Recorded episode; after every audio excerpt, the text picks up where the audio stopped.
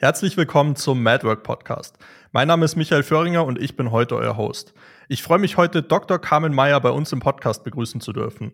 Sie ist Geschäftsführerin der Dr. Meyer Consulting GmbH in München und Expertin im Bereich Aktien und Börse. Sie coacht Menschen, die die Börse wirklich verstehen wollen und mit wenig Zeitaufwand großartige Rendite erzielen wollen.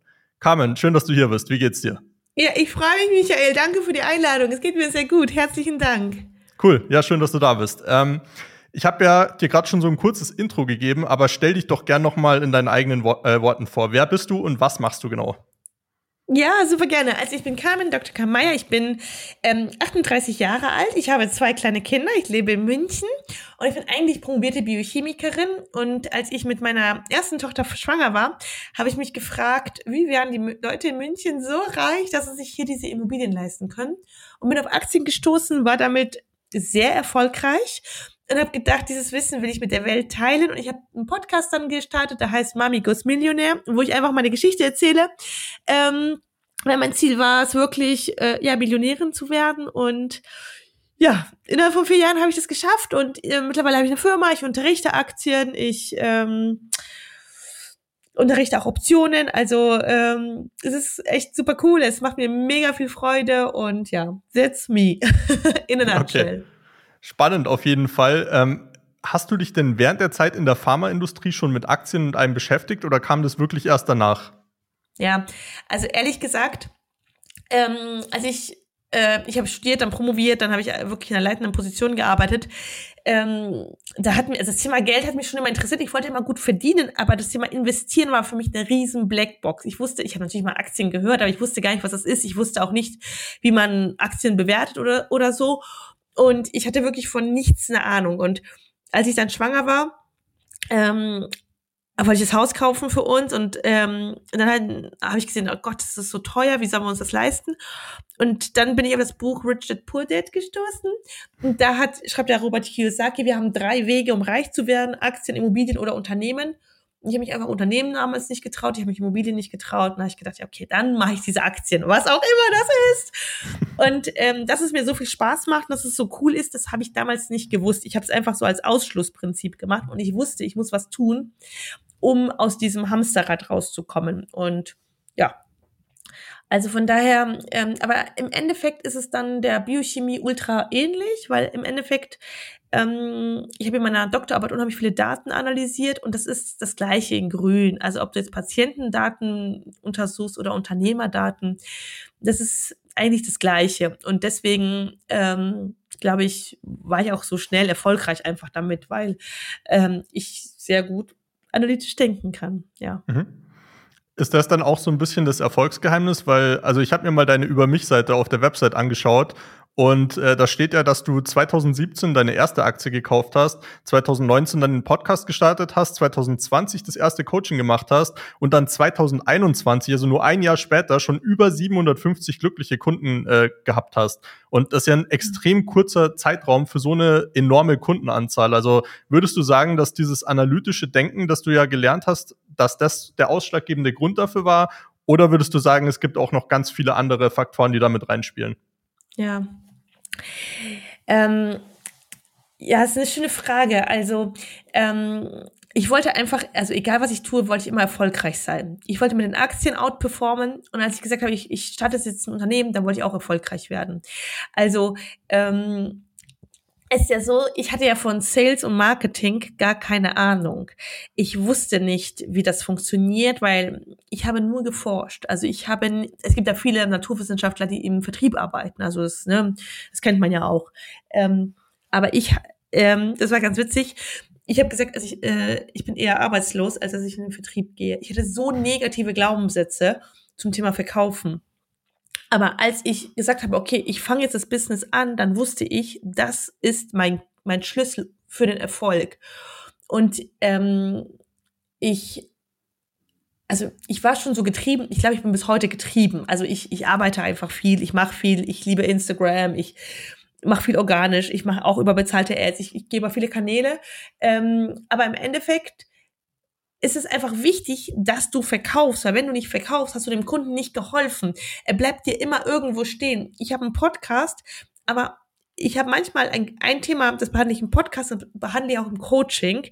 Ähm, aber im Podcast setzen wir das nicht um. Im Coaching setzen sie es um und werden mega erfolgreich. Manchmal fällt ihnen so ein, also das ist irre. Und deswegen ist dieser Verkauf so wichtig, weil es ist ein Energieaustausch. Und dann haben die Leute ein anderes Commitment und werden erfolgreicher. Und ähm, ich glaube, ich mache Sachen intuitiv richtig, so, das, das, für mich ist vieles logisch, das glaube ich schon, wenn ich so manche Fragen sehe von manchen Leuten. Ähm, also ich habe ja bei Andreas Baulig gelernt, ich habe da angefangen bei denen. Und wenn ich da manche Leute höre, denke ich mir, are you serious? Was stellt ihr hier für Fragen? Das macht gar keinen Sinn, was ihr fragt. Und das, das würde ich alles anders machen. Und die Seiten sind hässlich, würde ich so auch nicht machen. Ich habe zum Beispiel auch eine super gut performende Internetseite. Ähm, mhm. Ich habe das nie gelernt, aber ich hatte eine gena genaue Idee, wie es aussehen soll. Und ich habe meinen diese Agentur, die das machen sollte, echt mit der Peitsche äh, getrieben, damit die das so tun, was ich will.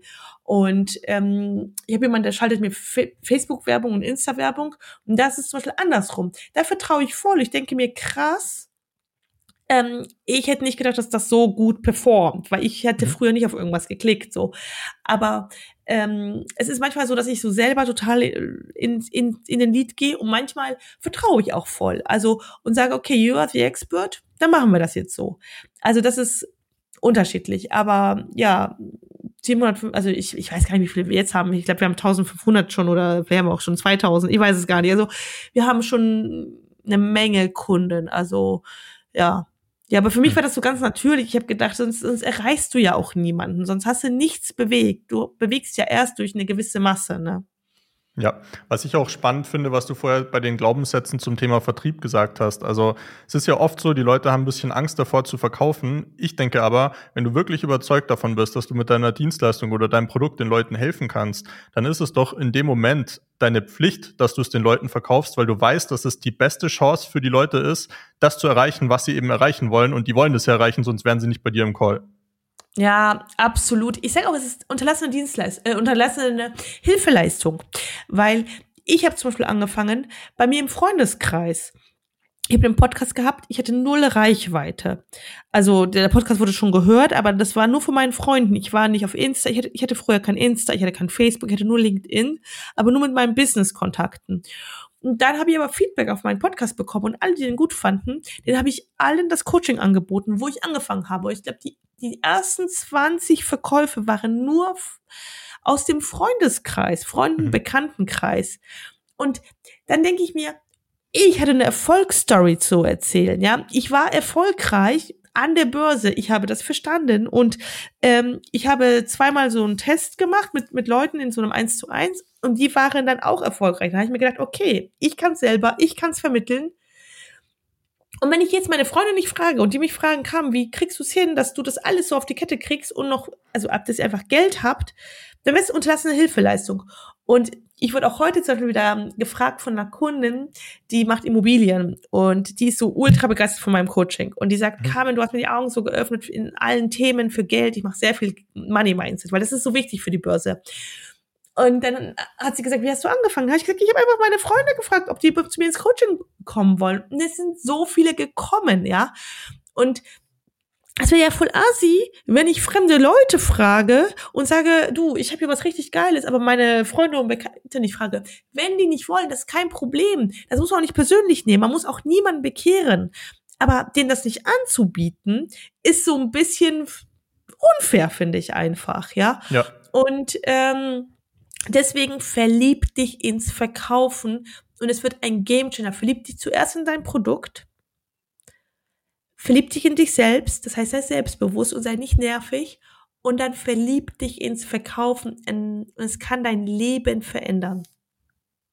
Ja, das kann ich auf jeden Fall unterschreiben. Ich glaube, was aber vor allem auch wahr ist, dass du dich erst ins Produkt verlieben musst. Weil wenn du nämlich nicht zu 100% davon überzeugt bist, dann kannst du es zum Beispiel auch nicht guten Gewissens deinen Freunden empfehlen. Also ja, wenn absolut. du das nicht machst, dann das vertraust du entweder nicht auf dein Produkt oder du äh, vertraust nicht oder du hast irgendwelche Mindset-Probleme und bist sozusagen einfach hast irgendwelche anderen Mindset-Blockaden, die dich davon abhalten, weil du dir vielleicht ja. denkst, was passiert, wenn die irgendwie dann, wenn es nicht klappt, ja. wenn die schlecht reden oder irgendwas. Ja.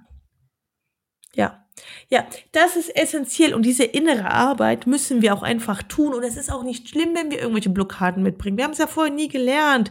Man lernt es nicht in der Schule, es ist immer nur negativ. Gerade in Deutschland ist äh, der Verkäufer, der will mir was andrehen, weil die meisten sind auch nervig. Ich hasse schlechte Verkäufer.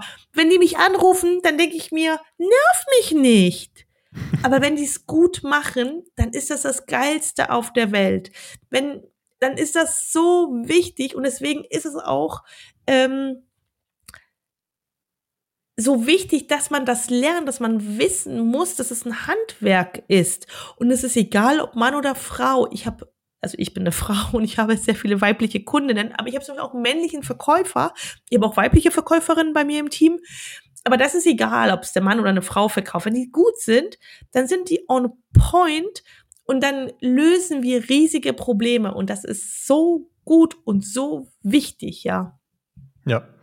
Wenn du jetzt noch mal zurückdenkst, du hast ja gesagt, äh, du hast die ersten, die ersten Kunden waren aus deinem Freundeskreis mhm. und äh, du machst ja jetzt ganz, ganz viele verschiedene Sachen. Aber was waren so die, die nächsten Steps? Also hast du am Anfang, hast du Kaltakquise gemacht, hast du direkt mit Ads gestartet? Wie, wie bist du so an die ersten, ich sag mal, 200, 300 Kunden gekommen? Ja, also die ersten, ähm, es war bei mir so, ich habe die ersten 10.000 Euro gleich im ersten Monat gemacht. Ich habe angefangen und gleich 10.000 Euro im ersten Monat gemacht. Mhm. Ähm, fünf Kunden als 2.000 Euro, so habe ich angefangen. Und dann, ich war ja bei den Baulex im, im, Coaching und dann konnte man sich als Erfolgsstory bewerben. Das habe ich gemacht und dadurch habe ich so ein bisschen Reichweite bekommen, weil die mich gleich als Story genommen haben. Mhm. Und dann ähm, haben sich voll viele bei mir gemeldet und auch das Coaching gekauft. Und dann habe ich schnell 30.000 Euro im Monat gemacht. Und dann fing ich an mit bezahlter Werbung. Und das ist auch, was ich jedem empfehlen würde, weil ich sehe das so oft. Ich war in einer Mastermind und da waren sehr viele Leute mit sehr viel Geld, die sich so komplett umpositioniert haben und dann in dieses digitale Business reingegangen sind. Weil sie dachten, das ist ja wie Geld drucken. Du nimmst ja zwei, drei, vier, fünf, zehntausend Euro von einem Kunden. Das ist so easy aber sie konnten nicht verkaufen. Und das ist ein Riesenproblem. Der hilft das Ganze gar kein Marketing vorne nicht, wenn du den Sack nicht zumachen kannst. Deswegen meine persönliche Empfehlung ist immer, ähm, lern erst verkaufen und es ist egal, wie groß dein Netzwerk ist.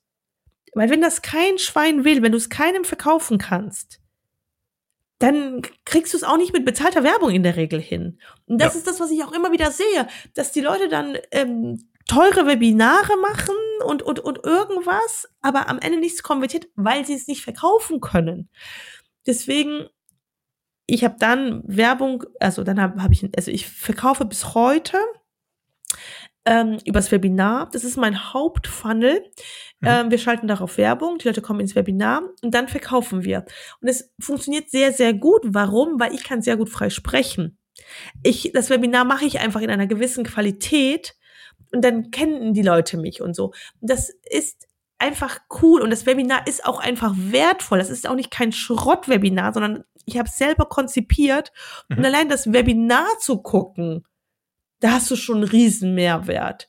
Ja, und wenn du dann sagst, okay, da habe ich Bock drauf, ich will von Carmen unterrichtet werden, dann buchst du dir den Termin und dann sind wir auch immer, und das will ich auch mal sagen, ich sage damit den Preis nicht im Webinar, weil ich habe Leute, die wollen das Coaching kaufen, aber die können sich das nicht leisten, aber für die Börse brauchst du Geld.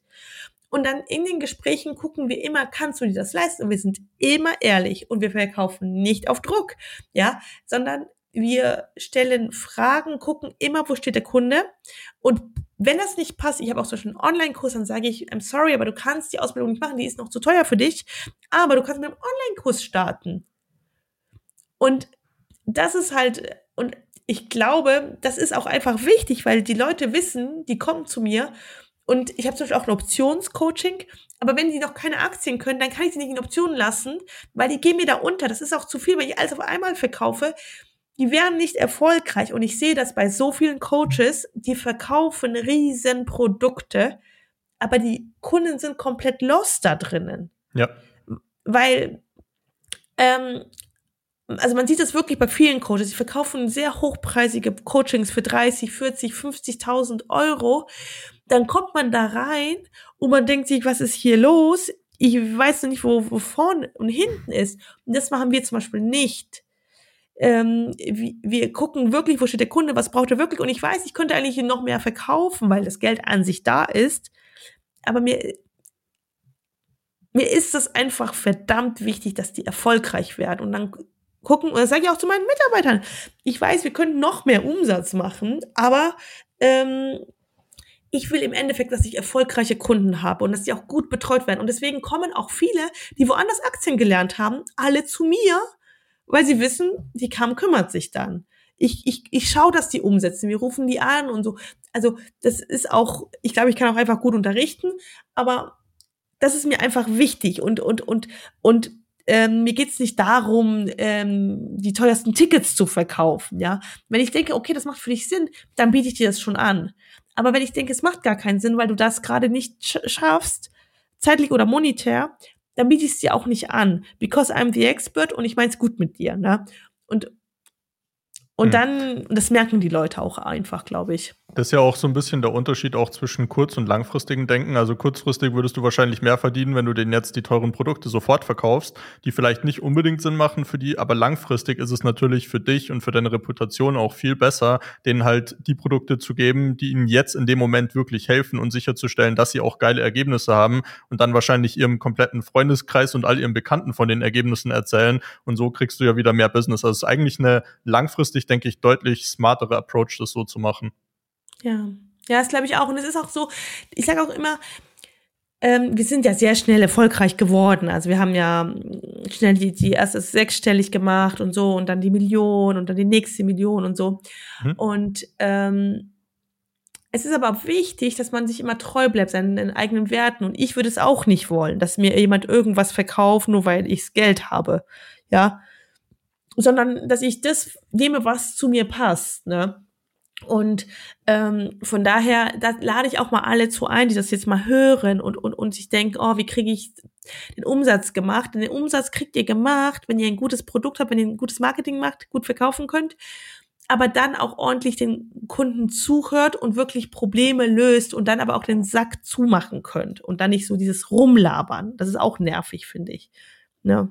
Ja. Ich glaube auch, dass äh, ganz viele Leute im Vertrieb das Problem haben, dass sie irgendeinem Skript einfach ganz stumpf folgen. Also so ein grober Fahrplan ist natürlich wichtig fürs Verkaufsgespräch, ja. aber in, im Regelfall solltest du den äh, demjenigen, dem du gerade, den du gerade was verkaufen möchtest, viel reden lassen und du solltest rausfinden, du solltest eigentlich viele Fragen stellen und den reden lassen. Und ganz viele Verkäufer machen den Fehler, die schwallen ihre potenziellen Kunden einfach zu und verlieren die halt äh, im Zuge dessen komplett. Absolut, absolute, absolut. Das ist so essentiell wichtig. Wir verkaufen übers Fragen stellen. Ja. Weil dann fühlt sich niemand überrumpelt und du kannst immer gucken, was passt denn jetzt? Was brauchst du denn? Der Kunde weiß manchmal gar nicht, was er braucht, aber durch die richtigen Fragen kriegst du das heraus. Das ist ganz, ganz wichtig. Und das muss man üben. Und man muss auch, ähm, also ich lehre, ich, ich schule ja auch meine ganzen Leute. Ähm, man kann auch nicht ins Gespräch gehen und sagen, ja, was kann ich für dich tun? Weil das ist deppert. Der Kunde weiß nicht, was er braucht.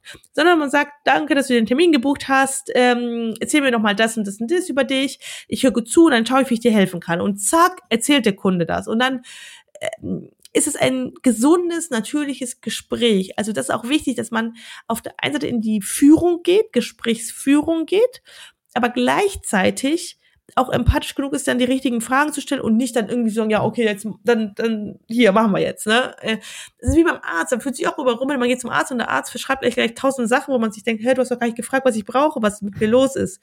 Das ist komplett ja. unnatürlich und ähm, das ist nur, weil man keine Fragen stellt. Ja, absolut. Ähm, Carmen, was würdest du sagen, wo stehst du aktuell unternehmerisch? Also du hast jetzt gesagt, dass du circa 1000, 1500 Kunden ungefähr schon betreut, äh, wenn ich das noch richtig im Kopf habe. 1500 ähm, 2000, ja. Mhm. 2000 sogar, okay, krass. Ähm, wie viele Mitarbeiter sind aktuell in deinem Team? Was sind so gerade dein, was so gerade dein Umsatz pro Monat ungefähr, wenn du konf äh, wenn es okay ist für dich, das zu sagen. Also mhm. nimm uns da mal ein bisschen mit, auf welchem auf welchem Level du dich gerade befindest und ähm, ja, wie vielleicht auch so die Entwicklung gerade ist. Mhm. Ja, also es ist so. Ich habe im Team eins, zwei, drei, also ähm, ich habe drei Leute im Vertrieb aktuell. Ähm, und äh, zwei Assistentinnen ähm, und mein Mann und ich. Das ist so unser Kernteam. Dann habe ich noch zwei Freelancer. Also insgesamt sind wir, glaube ich, all together und eine noch im Support. Ähm, all together sind wir so knapp zehn Leute. Mhm. Ähm, davon nicht alle Vollzeit. Ähm, das ist so von der Manpower. Es ist so, ich suche wirklich händeringend wirklich gute Verkäufer oder Verkäuferinnen. Also wenn sich jemand jetzt in München bei mir bewerben will, bei mir muss man vor Ort arbeiten, macht es gerne. Ich glaube, bei mir kann man gut Vertrieb lernen und hat auch einfach geile Leads. Also, ähm, aber das ist so, äh, so mein Bottleneck. Unser bester Monat ist so eine halbe Million im Monat. Mhm. Ähm, und aktuell, also diesen Monat stehen wir so bei einer Viertelmillion ungefähr. Also das ist so ein Standard für uns, kann man sagen, ja. Das ist der Hygienestandard sozusagen inzwischen. Bitte? Ich sag, das ist der Hygienestandard inzwischen, die 250k bei der Größe, oder? Also zumindest bei uns. Ich weiß nicht, wie das andere ja. machen. I don't know. Nein, nein, ich habe ähm, bei euch ähm, gemeint jetzt. Also wenn ihr schon mal 500k hattet, dann ist jetzt 250 so der Standard. Der muss einfach drin sein. Ja, also ähm, da hatten wir gerade ein neues Produkt gelauncht, da war das einfach ein Top-Monat so. Ähm, also ich glaube, unser Bottleneck ist wirklich der Vertrieb. Mhm. Ähm, vielleicht bin ich auch sehr streng ähm, und so ziehe viele aus, ähm, weil ich finde, es, es passt nicht. Aber das ist so aktuell unser, unser Bottleneck. Ähm, es ist nicht, also die Leads, es ist wirklich, Leute stehen Schlange, das ist schon irre. Das, da geht's uns sehr, sehr gut. Wir haben ein riesen CRM-System und so. Ähm, ja. Gut, also es ist so, ich arbeite auch nicht Vollzeit. Ich habe zwei kleine Kinder und mein Mann auch. Und wir gehen immer eigentlich um drei aus dem Büro. Dann holen wir die Kinder ab und sind mit den Kindern und am Abend setze ich mich oft nochmal hin. Also ich bin schon fleißig so. Aber es ist nicht so, dass ich jeden Tag von 9 till 5 im Office sitze. Also das mache ich nicht. Ähm, dafür habe ich mich auch so ganz bewusst entschieden. Ähm, ja, also mhm. ich denke, würde ich noch mehr arbeiten, klar, würde alles gehen, aber ich habe ja auch Familie und das ist mir auch einfach wichtig. Aber ja, das ist so bei uns aktuell Status quo. Ja, da, da hätte ich eigentlich gleich zwei Folgefragen. Und zwar einmal, ähm, wenn du das mit dem Zeitaufwand machst, äh, nutzt du da irgendwelche Digitalisierungs- oder Automatisierungsmaßnahmen, um dein Business effizienter zu gestalten und das Ganze auch eben für dich zeiteffizienter zu machen? Wenn ja, welche? Und äh, ja, zur zweiten Frage komme ich gleich, wenn du die beantwortet hast. Ja, also es ist so, ich treffe sehr schnell Entscheidungen. Ja, nein, was will ich, will ich es nicht, zack, bums. Ich, ich eier nicht so rum. Ich gehe mit Sachen raus, die sind noch nicht 100% fertig. Frauen haben einen irren Perfektionismus. Ich habe den nicht so. Ich bin sehr umsetzungsstark. Ich mache die Sachen, wenn ich eine Idee habe, setze ich sie sofort um. Ich habe einen Mann, der eine Arbeitsmaschine ist. Das ist auch unglaublich also ich habe einen hochintelligenten Mann an meiner Seite, der diese ganze, wir sind hoch automatisiert, also das ganze, dieses ganze CRM-System ist bei uns picobello voll automatisiert, sieht tipptopp aus. Das ist bei uns wirklich auch das mit den Ads, das, das hat, macht alles mein Mann im Hintergrund. Ich habe noch nicht, noch nie eine Rechnung geschrieben, also davon habe ich gar mhm. keine Ahnung. Ich habe von vielen Sachen keine Ahnung. Was ich kann, ist verkaufen, ich kann Marketing und ich kann natürlich gut erklären. Ich bin sehr präsent, sag ich mal. Ähm, aber gewisse Sachen im Unternehmen, davon habe ich, also das ganze, die ganze Buchhaltung und so, ich weiß überhaupt nicht, wie das geht. Ich weiß nicht, wie wir Rechnungen schreiben. Ich weiß nicht, wie diese Automatisierungen laufen, alle, dass die Leute freigeschaltet werden. Das ist alles voll automatisiert bei uns. Also das ist, ähm, das macht alles mein Mann, auch HR. Ähm, das, also klar, im Endeffekt spreche ich natürlich auch noch mit denen, aber ja, auch so einfach viel läuft so im Hintergrund, das einfach läuft. Das macht alles mein Mann. Also mhm. das nervt mich auch. Das würde ich auch nicht gerne machen wollen. Alles, was mich nervt, gebe ich ab. Ja, also ja. kann eigentlich jeder in seiner, in seiner Geniezone arbeiten. Ja. Mhm.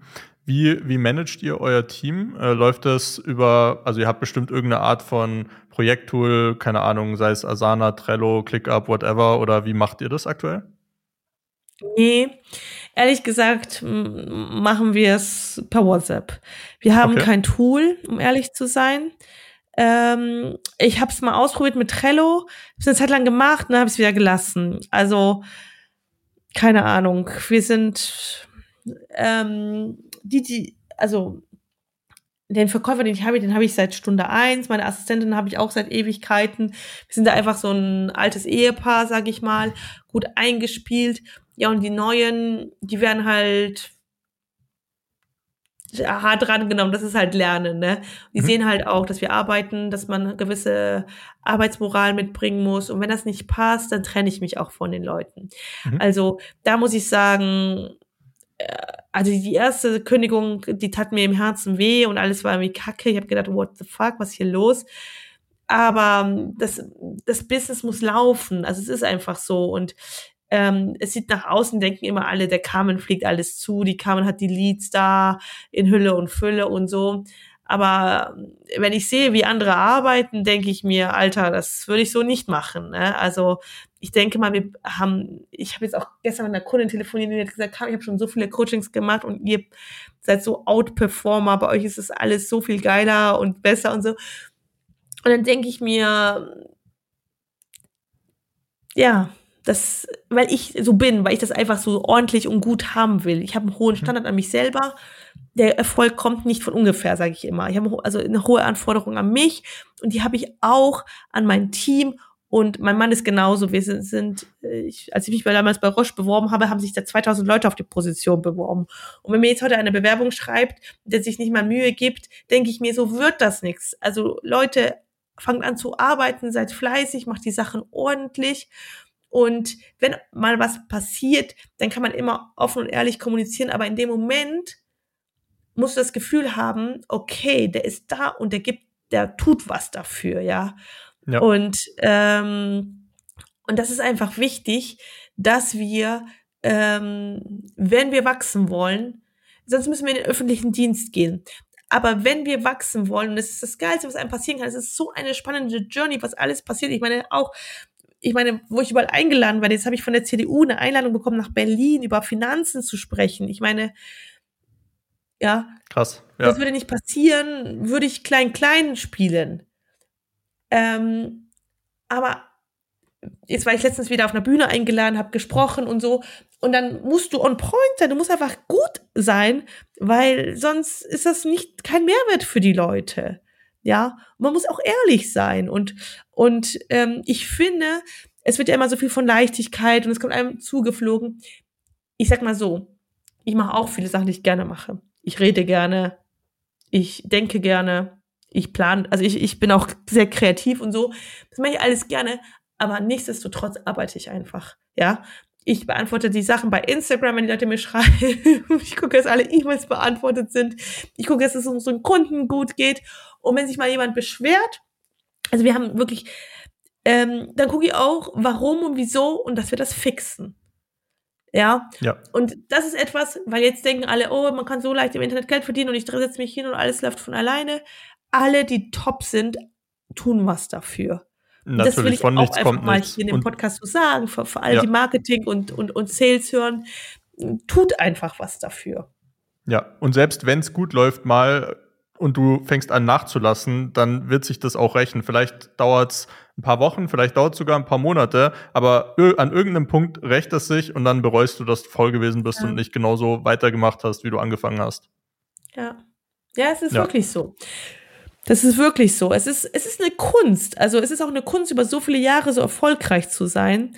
Ähm, und ähm, aber es ist auch eine spannende Reise. Man lernt sich kennen, man lernt so viele andere Menschen kennen, man zieht ganz neue Menschen in sein Leben. Also es ist schon ein cooler Trip auch einfach, der Freude macht, wenn man sowas mag. Es ist nicht für jeden. Es ist nicht jeder ist für die Selbstständigkeit gemacht. Aber ich könnte mir ja nicht vorstellen, zurück in den Konzern zu gehen. Also außer als Vorstand oder so. Aber ja. aber nicht mehr so wie früher, weil ich es einfach liebe, Chefin zu sein. Ne? Ja, kann ich, kann ich auf jeden Fall nachvollziehen.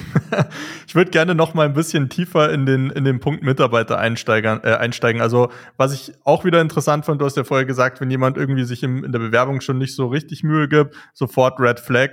Sehe ich definitiv auch so, weil wenn sich dort jemand schon keine Mühe gibt, äh, das ist eigentlich der Zeitpunkt, wo er sich höchstwahrscheinlich die meiste Mühe gibt, die er sich jemals geben wird. Das heißt, wenn er da schon nachlässig ist, wie wird es dann sein, wenn er mal bei dir arbeitet? Hm, aber jetzt noch mal so auf deine Learnings, bisschen mehr ins, ins Detail. Was würdest du sagen, sind so die größten Learnings, um wirklich starkes Team aufzubauen und äh, vielleicht auch nach nach welchen Eigenschaften schaust du bei deinen zukünftigen Mitarbeitern? Was müssen die unbedingt mitbringen? Ja, also um ganz ehrlich zu sein, ich glaube nicht, dass ich da drin eine Experte bin. Ich glaube, ich darf da noch einiges drin lernen. Also das möchte ich mal so selbstreflektiert erstmal sagen. Mhm. Das bis, also auf der anderen Seite habe ich ja irgendwas auch richtig gemacht, ähm, sonst wären wir nicht da, wo wir sind. Äh, muss ich sagen, ich habe gelernt, dass zum Beispiel meine Anforderungen an Lebensläufe nicht so zielführend sind, weil Vertriebler die einfach nicht erfüllen.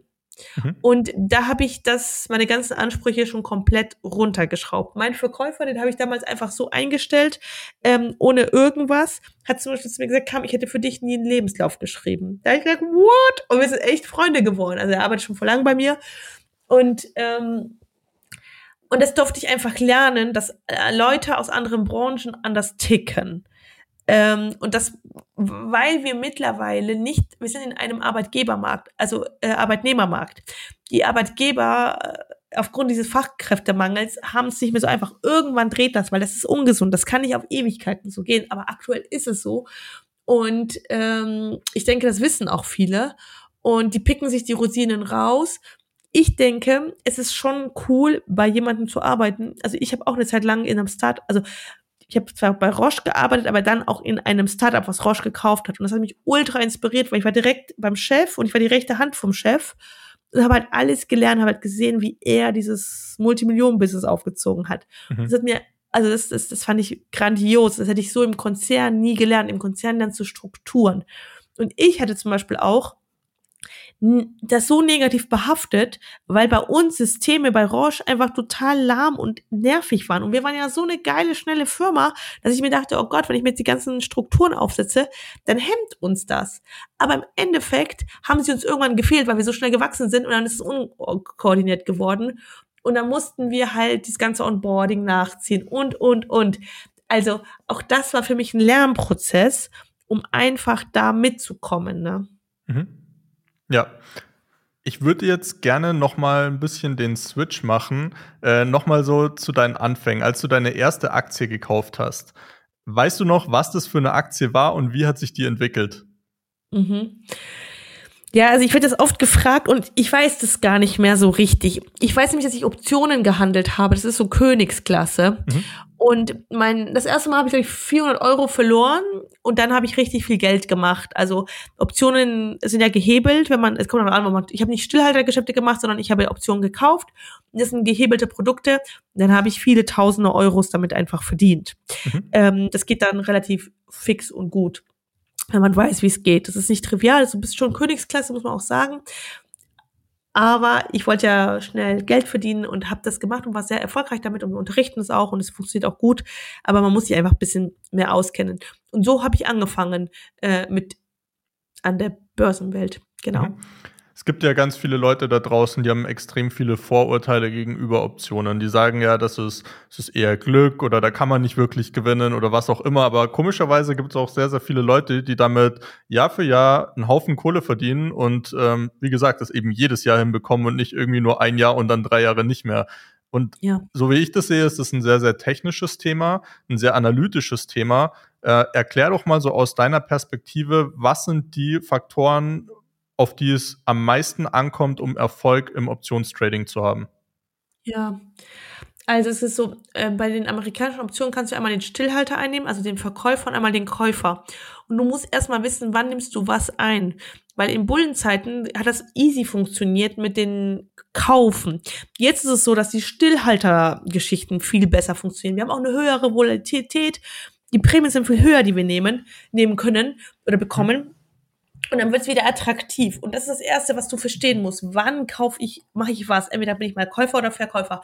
Und wenn du natürlich die Aktien hältst, kannst du immer die Stillhaltergeschäfte da drauf machen. Du musst nur wissen, wie das geht. Das heißt, du musst die richtige Laufzeit suchen, äh, auspicken und natürlich auch den richtigen Strike-Preis. Und das ist entweder machen die Leute den Strike-Preis viel zu weit weg, dann ist die Prämie viel zu niedrig oder viel zu nah und dann ist natürlich das Risiko viel zu hoch. Und das ist halt, weil die Leute Charts nicht lesen können. Mhm. Man muss einfach Charts lesen können. Und das ist, und das ist einfach wichtig. Also, das ist wichtig. Du, du musst da einfach mehr können. Aber dann, ich meine, es ist ja voll spannend. also die Optionen, ist ja rein mathematisch, 80 Prozent der Optionen verfallen wertlos. Du kannst ja einfach die Versicherung einnehmen. Und wenn du dir überlegst, wenn du eine Krankenversicherung hast, die nimmt ja auch nicht jeden, die nimmt ja auch nur Gesunde. Warum? Damit die nicht so viel zahlen müssen. Und genau so musst du es bei deinen Aktien auch machen. Du kannst nicht jede Aktie nehmen, sondern du musst den Case auspicken, damit die Option wertlos verfällt oder damit das nicht eintritt. Ja. Mhm. Ähm, oder wenn du, du kannst auch nicht jedes Haus gegen Wasser versichern. Wenn das am Fluss steht, dann kannst du das einfach nicht versichern. Warum? Weil sich die Versicherung so damit absichert. Und warum haben Versicherungen so große, dicke Gebäude? Weil sie einfach geil kalkulieren. Und das kannst du einfach auch an der Börse. Du musst nur wissen, wie das geht, ja. Und mhm. das ist eigentlich alles. Würdest du sagen, dass der, äh, der größte Punkt deiner Strategie dann technische Chartanalyse ist oder spielen da, spielen da noch andere Faktoren? Es ist auch Mindset, weil manchmal lernen die Leute die Charts und dann haben die trotzdem Denkblockaden. Das ist irre. Ich habe Kundinnen gehabt, die kannten Chartanalyse, aber hatten Blockaden und konnten Aktien zum Beispiel nicht verkaufen oder nicht also es war irre, könnten sich nicht von denen trennen. Das ist ja ganz oft so. Man weiß ja eigentlich, was zu tun ist, und die Leute machen es trotzdem nicht. Und da mhm. ist es wichtig, dass man da am Mindset arbeitet. Deswegen mache ich so viel Mindset-Arbeit. Ja. Ich glaube auch, dass, äh, weil über die rote Ampel fahren die Leute ja nicht beim Auto. Aber an der Börse kann das passieren. Und deswegen ist es wichtig, dass die Leute da, dass man sie da wirklich diszipliniert kriegt. Und da sind Frauen extrem gut drinnen. Das muss man wirklich sagen. Deswegen sind Frauen auch so erfolgreich an der Börse.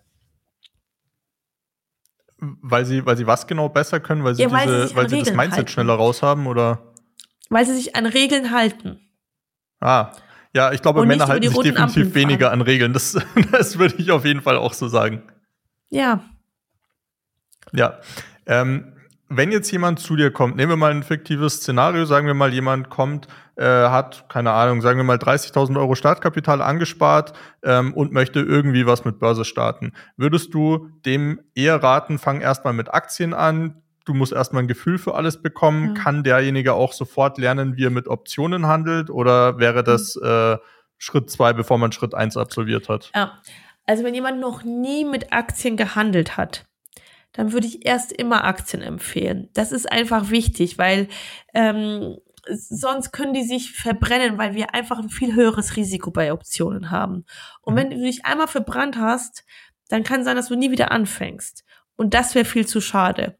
Und deswegen, aber wenn jemand schon handelt und sagt, es läuft, dann kann er auf jeden Fall Option machen. Dann, dann ähm, ist Option super. Aber wenn jemand noch nie so richtig oder nur, es gibt ja Leute, die machen nur einen ETF-Sparplan, haben aber eigentlich keine Ahnung von Aktien, machen den ETF-Sparplan nur, mhm. weil irgendjemand gesagt hat, machen einen ETF-Sparplan.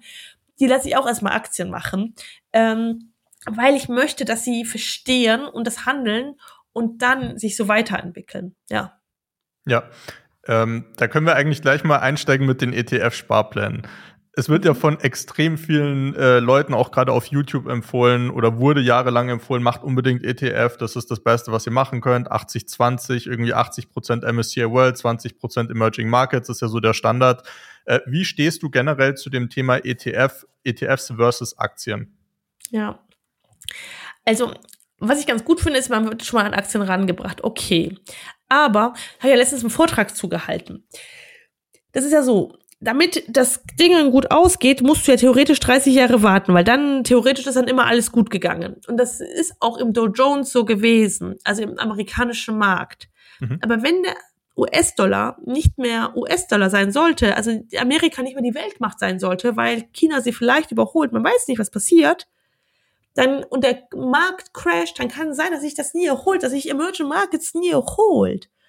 Und über dieses Risiko sprechen die alle gar nicht. Und das finde ich nicht richtig, weil ich unterrichte immer mit Exit. Ich sage nie mehr als x Prozent. Das kann man für sich selber entscheiden, ob du 20 Prozent machen willst, 30 Prozent willst. Aber wenn du 50 Prozent deines Geldes verlierst, muss diese Aktie wieder 100 Prozent machen, um bei Null zu sein. Ja. Aber wenn sie das All-Time-High, was sie damals hatte, nicht mehr erreicht, und das war, das war in Frankreich so, das war in Japan so, das war in Russland so im ETF. Diese ETFs haben sich nicht erholt von ihren, äh, nach ihren Stürzen. Und darüber redet keiner. Und das heißt, eigentlich wissen, baut jeder, der ETFs äh, aktiv nutzt, baut irgendwo darauf, dass USA weiterhin die Weltmacht bleibt und dass der Dollar ungefähr sein Niveau hält und nicht Natürlich. massiv an Bedeutung verliert über die nächsten 20, 30 Jahre. Natürlich, aber das sagen die ganzen ETF-Jungs nicht, weil ich ich will, ich habe schon mit einigen gesprochen und einige haben einfach keine Ahnung. Die haben nichts analysiert. Die sind keine intelligenten Leute. Also das, das, das will ich einfach mal so sagen, weil die, die, die, die plappern alle den gleichen Mist nach und sie wissen gar nicht, woher das kommt. Die haben nie die Daten dahinter analysiert. Und wenn US, USA Weltmacht bleibt, dann funktioniert ein MSCI World, weil er 61 Prozent USA drin hat. Aber dann kann ich mhm. gleich die USA kaufen. Da ist noch so viel Schrott da drinnen. Ja, also wenn ETF, dann würde ich äh, Nasdaq kaufen, ja. Mhm. Aber was ist, wenn der US-Dollar uns kracht, dann haben wir ein Riesenproblem. Und dann wissen wir nicht, was passiert, weil das ist in den letzten 100 Jahren nicht der Fall gewesen, weil USA einfach die Weltmacht war. Ja. Und deswegen, und ich sag immer, Börse macht so viel Spaß, es macht auch Spaß, sich die Aktien auszusuchen. Ich weiß nicht, wenn ich als Frau gerne Louis Vuitton Handtaschen trage, könnte ich mal überlegen, wie wird's mit der Aktie aussehen? Oder wenn ich seit x Jahren ein iPhone, ein MacBook, ein iPad habe, könnte ich vielleicht mal überlegen, wie wär's mal mit einer Apple-Aktie? Mhm. Und ich kriege auch mit, wenn keiner mehr Apple benutzt, ich kriege auch mit, wenn keine Schlangen mehr vor dem Chanel Store sind. Ja, geht es ja, dann bei, bei diesem Thema, habe. also wenn man, wenn man jetzt in Aktien so investiert, so ein bisschen auch nach Präferenz, für was interessiere ich mich selber, äh, dann ist dann tatsächlich die Chartanalyse nicht so wichtig und es geht mehr darum, was so die persönliche Wahrnehmung ist oder vielleicht, was man so über die Firma weiß, wie gerade die Medien, nach, nach welchen Kriterien, so mal ganz simpel gesagt, machst du dann fest, ob es eine gute Aktie ist oder nicht. Ja, also erstmal gucke ich immer auf den Chart. Wie geht der? Geht er hoch oder geht er runter? Wenn er runter geht, wie bei einer PayPal, das ist auch ein tolles Unternehmen. Aber der Chart geht runter, dann verdiene ich kein Geld. Mhm. Aber wenn er schon hoch geht, wie jetzt bei der LVMH zum Beispiel, dann weiß ich, okay. Und dann gucke ich mir immer Umsetzungen, Gewinne an. Ich habe doch selber auch ein Unternehmen. Und würdest du in ein Unternehmen investieren, wo die Umsätze einbrechen? Ich nicht. Natürlich nicht, nein. Natürlich nicht, aber das machen die Leute, indem sie alle in diese crazy ETFs investieren. Die schauen sich gar nichts an. Und meiner Meinung nach ist das Risiko viel höher, als mhm. wenn ich mich an meine Regeln halte, sage nicht mehr als 20, 30 Prozent Verlust, dann schmeiße ich die Aktie halt raus. Und weil wir sind in verrückten Zeiten, das ist einfach so. Definitiv. Und, und wir wissen nicht, was kommt. Und ich meine, die BRICS-Länder sind aktiv, um den Petrodollar zu cutten. Das muss man einfach mal so sagen. Und es kann hm. sein, dass irgendwann, ich meine, das ist, also, das ist natürlich sehr geopolitisch und so, aber das, damit sollte man sich schon auseinandersetzen. Das sollte man schon verstehen, wie funktioniert eine Währung, wie, was ist eine Inflation? Wieso haben wir in Deutschland alle 30 Jahre eine andere Währung? Das ja. könnte man sich mal fragen. Aber das frage ich mich nicht, wenn ich einfach nur wie ein Idiot äh, ein ETF kaufe. Ich glaube, ich einer der großen Punkte für die meisten Leute ist, dass sie auch nicht so viel Zeit investieren wollen. Die kriegen ja, eine ganz leichte Lösung. Genau, das würde mich jetzt interessieren. Bei deinem System, wenn du sagst, jemand möchte in Aktien investieren, jetzt nicht unbedingt Optionen, sondern einfach Aktien. Wie viel Zeit muss man denn da so ungefähr pro Woche aufwenden? Was ist so der Minimalaufwand, wo du sagst, damit kann man starten? Ja, also bis man das Portfolio erstellt hat, das dauert ein bisschen, weil man muss sich die Unternehmen einmal angucken. Und ich sag, man braucht zwei bis drei Stunden die Woche während meiner Ausbildung. Aber dann brauche ich nicht mehr als 20 Minuten in der Woche. Weil ich check die einmal durch und ich sehe auch schnell, laufen die gut oder laufen die nicht gut. Und wenn sie nicht gut laufen, muss ich was tun. Aber wenn sie gut laufen und sie laufen ja meistens gut, ist nichts zu tun. Es ist wie in einer guten Ehe, sage ich immer. Wenn alles gut läuft, bleiben wir zusammen. Aber das ist das, wozu ich die Leute einfach einladen möchte, mal die Sachen zu hinterfragen und nicht immer alles zu glauben, was in der Presse kommt, weil die Presse will nicht, dass die Leute reich werden. Ja. Und wenn man sich mit sehr vermögenden Menschen unterhält, die Aktien halten, halten die alle Einzelaktien. Und da, den, die ETFs ist so eine neue Mode und dahinter ist ein Riesengeschäft. Mhm. Das darf man auch nicht vergessen. Es ist besser als gar nichts tun, aber ohne Risikomanagement ist es meiner Meinung nach in, in der aktuellen Lage ein hohes Risiko, was man fährt.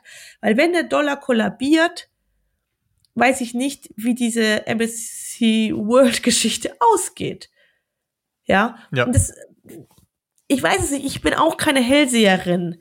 Aber wenn die Leute kein Risikomanagement haben und buy and hold, komme was wolle und ohne jeglichen Verstand, das ist unnatürlich. Wenn ich auf der Autobahn fahre und ich sehe vorne einen Stau, dann gehe ich auf die Bremse, dann fahre ich da nicht voll rein und sag, irgendwann wird alles wieder gut. Ich glaube, die meisten Leute unterschätzen das auch, weil denen wird ja auch eingetrichtert, wenn, äh, wenn der Kurs unten ist, dann musst du kaufen und dann denken sich natürlich das gleiche auch bei den, bei den ETFs, aber sie sehen eben nicht den langfristigen Trend und die Risiken, die auf sie zukommen könnten, jetzt wie du gerade gesagt hast, mit der geopolitischen Lage zum Beispiel. Und das ist, denke ich, ja. ein Riesenproblem für viele. Und es ist wie die Telekom-Aktie. Guckt euch die doch bitte alle mal an seit 2000. Die ist um 90 Prozent gestürzt und die ist nie wieder hochgekommen ja, und die jetzt ja. billig nachkaufen. Ich halte nichts von verbilligen. Das ist, das ist was von, das hat man sich irgendwo herkopiert, aber das hat niemand durchdacht, weil du kannst immer aufs tote Pferd setzen und dann kaufst du immer mehr tote Pferde. Wie willst du denn dein Rennen gewinnen? Ja. Es kann sein, dass du mal wirklich billig einkaufst, aber dafür musst du dich eigentlich sehr, sehr gut auskennen und du musst schon den Turnaround sehen. Weil wie in der PayPal, die PayPal ist um 50 Prozent gefallen, dann haben die Leute gesagt, und jetzt kaufe ich PayPal nach. Dann ist die ja nochmal, die ist bei über 70 Prozent gefallen. Dann musst du fast 300 Prozent machen, um wieder bei Null zu sein. Und noch hast du, du siehst noch kein Turnaround in der PayPal. Ich kaufe die immer noch nicht. Hm. Ich, die kann ja immer noch weiter runterfallen. Nach unten haben wir keinen Boden. Wir haben ja aktuell eine relativ hohe Inflation und die reale Inflation ist wahrscheinlich sogar noch ein bisschen höher. Würdest ist du sagen. doppelt so hoch. Genau. Würd, würdest du doppelt so hoch sogar? Okay, krass. Wusste ich auch nicht. Ähm, würdest du sagen, dass es mit der Strategie, die du beim Aktienhandel beibringst, im Durchschnitt gut möglich ist, die Inflation zu schlagen oder sogar um Vielfaches zu schlagen? Was sind so die durchschnittlichen Renditen, die man erwarten kann? Ich kann nichts versprechen. Also das, ist, das ist, einfach so, weil ich nicht weiß, was die Leute für Aktien sich aussuchen. Ich weiß auch nicht, wie der Markt läuft.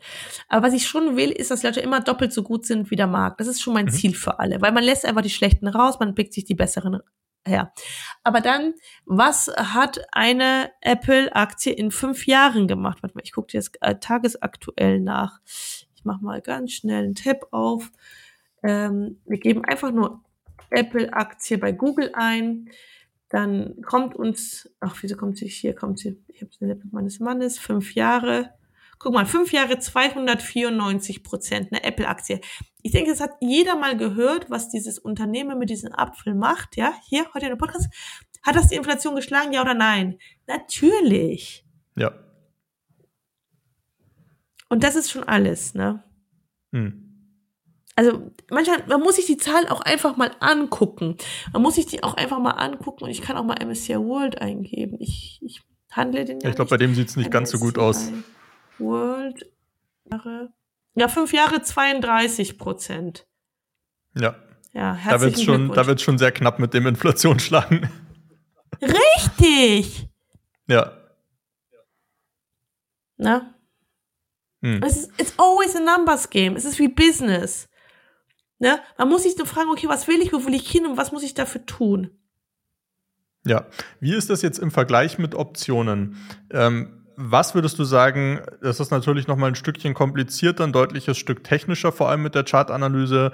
Was würdest du sagen, wie viel Zeit muss man da mitbringen? Was muss man für Eigenschaften mitbringen? Ähm, für welche Leute klappt es vielleicht nicht? Also es ist so, wir haben den Kurs noch nicht so lange, wie wir Aktien unterrichten. Wir unterrichten Optionen seit ähm, letztem Jahr November.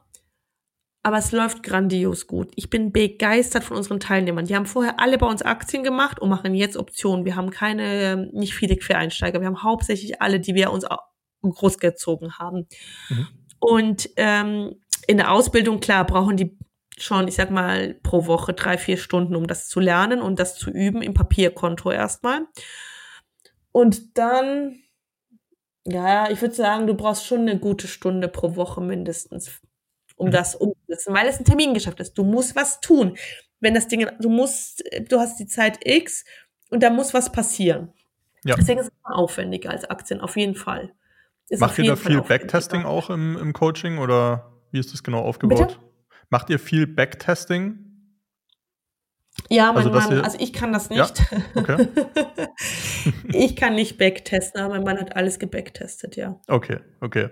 Ähm, ich würde gerne noch mal den Switch jetzt zurück zum Business machen. Wir haben jetzt viel über Aktien geredet und ETFs und das fand ich ehrlich gesagt super spannend, weil es, glaube ich, auch sehr, sehr viele Leute da draußen betrifft, die da jetzt einfach die Möglichkeit haben, einen Change zu machen und vielleicht mal die Sachen, die sie möglicherweise schon seit Jahren machen, einfach mal zu überdenken. Aber jetzt noch mal so den Switch zurück zum Business. Was würdest du sagen jetzt während den letzten zwei, drei Jahren? Was waren so deine größten Erkenntnisse? Ja, größten Erkenntnisse also in Bezug auf auf Umsatz oder auf Unternehmertum, oder auf Marketing, Vertrieb, alles, was irgendwie mit deinem Unternehmen zusammenhängt. Einfach so, wenn du jetzt sagen würdest, die ja, eine Sache. über mehrere Kanäle immer gehen sollte. Du weißt nie, welcher Kanal bei dir der Outperformer sein wird. Am Anfang fangen wir mit einem an und dann, wenn Geld da ist, machen wir viele Kanäle auf. Bei mir funktioniert PR ja zum Beispiel auch unheimlich gut. Bei mir hat die Bildzeitung hat ja x-fach über mich geschrieben, Business Insider hat über mich geschrieben. Es hat alles sehr, sehr gut funktioniert. Es funktioniert mittlerweile gar nicht. Manchmal funktioniert es grandios gut. Manchmal habe ich auch Podcast-Interviews, die grandios ähm, konvertieren. Das ist komplett unterschiedlich. Ich weiß es nie. Ich probiere alles aus. Wenn ich sie nett finde, gehe ich immer hin und spreche immer. Mhm. Mhm. Also da ja einfach viel machen. Ja, ist ja auch so ein bisschen, wenn ein Kanal mal nicht mehr funktionieren sollte und du hast aber nur auf den gesetzt, dann ist es natürlich auch ein bisschen blöd, wenn du aber breiter aufgestellt bist und du hast vielleicht zwei oder drei, die gut funktionieren und einer bricht aus irgendwelchen Gründen ein, dann hast du halt die anderen auch noch und dann ist trotzdem gewährleistet, dass dein Unternehmen weiter wachsen kann. Ja, ja, voll, voll. Und ähm, ja, aber am Anfang Fokus, weil am Anfang hat man nicht die Manpower. Am Anfang Fokus. Ja. Und dann, wenn man mehr Geld hat und mehr Manpower, dann gerne unterschiedliches ausprobieren. Mhm. Was würdest du sagen, war dein größter Fehler, den du gemacht hast in den letzten Jahren und was hast du daraus gelernt? Ja, ich glaube, das ganze Thema Re ähm, Recruiting, also das ist, da hätte ich mehr Fokus draufsetzen können. Das hat mich ziemlich lang genervt. Ich habe mich, mich haben diese Vorstellungsgespräche genervt und so. Ähm, und ich habe immer gedacht, hey, warum verstehen das die Leute nicht? Ich habe da, glaube ich, sehr hohe Ansprüche gehabt. Ähm, und äh, da ist, glaube ich, viel, auch natürlich, um für Wachstum und richtig groß zu werden, ist da sehr viel Potenzial, ja. Mhm. Ähm, ich glaube, du bist jemand, der sich viel fortbildet, so wie ich das jetzt rausgehört habe. Gibt es äh, Buchempfehlungen oder irgendwelche anderen Ressourcen, die du den Zuhörern empfehlen würdest? Jetzt egal, ob äh, das im Bereich Unternehmertum ist oder ich würde sagen, wir machen mal zwei Stück. Eine im Bereich Unternehmertum und eine im Bereich Aktien, Trading, einfach vielleicht nochmal so ein Grundverständnis zu bekommen. Ja, super gerne. Also ähm, Unternehmertum ich habe ja gleich mit dem Bauli-Coaching angefangen und da war ich auch sehr dankbar drum. Also ich war mhm. in dem ganz kleinen Programm bei denen, habe da sehr, sehr viel gelernt. Ja. Äh, bin jetzt mittlerweile im Geschäftsführertraining, aber das macht nur Sinn, wenn man wirklich Geschäftsführer ist, sonst macht das gar keinen Sinn. Ähm, also das äh, von den Büchern her kann ich auch eins empfehlen. Äh, habe ich letztens gelesen, war ich ganz angetan von The Shoe Dog oder Shoe Dog einfach nur von dem Gründer von Nike. Also ich war mega begeistert. Ich liebe Autobiografien. Ich würde auch Steve Jobs lesen mit Apple und so. Also ich habe krass viele Bücher gelesen. I love it. Ich bin so eine, ähm, ich lese ja auch immer mit, mit Stift und Papier. Ja. Ähm, das ist zum Thema Unternehmertum. Mhm. Und immer mit erfolgreichen Unternehmern sprechen. Nicht Angst haben, die anzu, sondern einfach fragen. Die meisten Leute sind super nett und helfen einem auch und, und geben gute Tipps. Und wenn die so rumlabern, dann weiß man gleich, die haben es nicht geschnallt. So. Also, das habe ich echt gelernt. Ähm, ich meine, auch als Frau, viele denken ja, wenn man mich kennenlernt, dann glauben ja viele gar nicht, dass ich ein erfolgreiches Business führe. Die denken immer, ich sei die Assistentin so. Ähm, aber also das muss ich echt sagen, ich frage auch immer Leute, die ich cool finde, ob die mir helfen können. Wenn ich ein Problem habe, frage ich immer, was machst du mhm. dann? Und dann helfen die Leute auch. Es, damit fahre ich sehr, sehr gut. Aber ich helfe auch. Also wie heute habe ich zum Beispiel einer einen Call, die ist bei mir Kundin und hat gesagt, kann ich mit Business starten? Da habe ich gesagt, ruf mich einfach an, frag mich ein paar Sachen, ist kein Problem. Kann ich dir gern was zu sagen. Ne? Also äh, ja, Mhm. Ähm, und jetzt zum Thema Aktien. Ähm, also welches Buch, es ist ein bisschen anspruchsvoller, aber ähm, Investieren Sparen von Professor Otte, der erklärt diese ganzen Zusammenhänge. Und der zeigt auch, seine Strategie finde ich jetzt nicht so ultra geil, aber das Buch, damit man mal versteht, wie alles zusammenhängt, weil das hat mir komplett gefehlt, dieser ganze Zusammenhang. Und der erklärt das sehr schön, als Professor und mh, mm, Investieren Sparen, fand ich sehr, sehr cool. Ähm, und sonst, ähm, was ich gar nicht höre, ist dieses ganze ETF-Gebums von den ganzen ETF-Leuten, weil die sind in meinen Augen nicht äh, geil. Also ich mhm. finde die alle lame, die, da fehlt der Turbo. Mir, mich jetzt sehr inspiriert, ich bin damals auf die Invest gegangen und da waren halt sehr viele sehr reiche Männer, die alle mit geilen Aktien reich geworden sind. Und das fand ich halt cool. So, ähm, ja, genau. Mhm. Das ist das, äh, was ich, glaube ich, so empfehlen kann. Dann ähm, über Kunst, die Kunst über Geld nachzudenken, ist auch cool von einem Philosophen an der Börse, ähm, André Costellani. Finde ich auch cool. Das Buch kann ich auch sehr empfehlen. Mhm. Ja. Ähm, Zu Optionen gibt es kein gutes Buch. Das habe ich mir wirklich knallhart nachts mit meinem Mann selber beigebracht. Also da kann ich wirklich, äh, es gibt Bücher, aber die sind wirklich schlecht, leider. Die, äh, äh, so Optionen, weil die so kompliziert sind, weil die alle diese Sachen wie ein Kondor machen und so. Das ist alles viel zu kompliziert. Das würde ich alles nicht machen. Das macht einfach keinen Sinn. Da würde ich, äh, oder, oder Bull Spreads kannst du auch nicht mehr machen, aufgrund der Steuergeschichte zum Beispiel. Ähm, ja. Mhm. Das ist, ähm, ich, ich schreibe jetzt ein Buch, aber nicht über Optionen, sondern über Aktien. okay, wenn das dann rauskommt, dann packen wir das in die Empfehlungsliste. Weil ich finde, es gibt äh, in Deutschland keine so guten. Ja. Okay, ich habe jetzt schon das Buch rausgehört, was sich ein bisschen mit meiner nächsten Frage deckt. Was sind denn deine Pläne für die nächsten sechs bis zwölf Monate? Was hast du vor? Ja, ich finde die Frage voll cool, weil für fünf Jahre plane ich nie, weil ich gar nicht so weit denken kann. Ich weiß, das sagen immer ganz viele, ich mache das zum Beispiel nicht. Ja, ähm, Spiegel-Bestseller will ich haben. Ich will einen Spiegel-Bestseller zum Thema äh, Mamigos Millionär ähm, über Aktien schreiben. Der wird auch richtig fachlich und so ein Hands-on-Buch. Ähm, das ist mein Ziel und ich will mal die Million im Monat knacken. Das ist auch ein Ziel für mich. Also eine Million Umsatz im Monat zu machen und ähm, ich will auch, das ist auch ein Ziel für mich, äh, weil ich jetzt von der CDU eingeladen worden bin nach Berlin, ähm, irgendwie so ein geiles Programm für Firmen machen, dass Angestellte ähm, sich so eine geile Rente aufbauen können und auch noch einen Fonds, den will ich auch noch gründen. Also, mhm. also viele Sachen, ähm, die uns noch erwarten. bitte?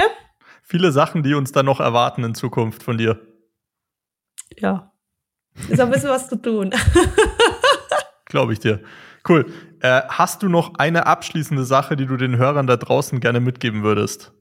Ja, setzt um, ihr Lieben. Hört auf, so viel nachzudenken und ähm, arbeitet einfach, macht Schlagzeilen, aber immer intelligent und nie nervig. Reflektiert eure Arbeit, holt euch Feedback von jemandem, der weiter ist und ähm, habt Freude an Marketing und Sales. Es ist äh, der Schlüssel für einen Erfolg. Sehr schön. Wo können die Leute dich am besten erreichen? Auf Instagram. Carmen Meyer. Da antworte ich selber. Ähm, sonst hört gerne meinen Podcast oder kommt ins Webinar. Ähm, können wir auch unten verlinken. Ähm, das ist so, ja, meine drei Einfallstore. Okay, perfekt. Verlinken wir alles in den Show Notes natürlich für euch. Cool, dann vielen Dank für deine Zeit, Carmen. Das war eine sehr spannende äh, Folge heute und es hat mir sehr, sehr viel äh, Spaß gemacht. Danke nochmal. Dankeschön, mir auch. Vielen Dank fürs Zuhören. Im Gegensatz zu den meisten Podcasts haben wir keine Werbung, keine Sponsorings und nein, wir haben auch nichts, was wir dir verkaufen wollen. Insofern, wenn dir der Podcast gefallen hat, dann würdest du uns einen riesen Gefallen tun, wenn du uns dabei hilfst, noch mehr Menschen damit zu erreichen, indem du ihn teilst, bewertest und uns ein kurzes Review dalässt. Danke schon mal.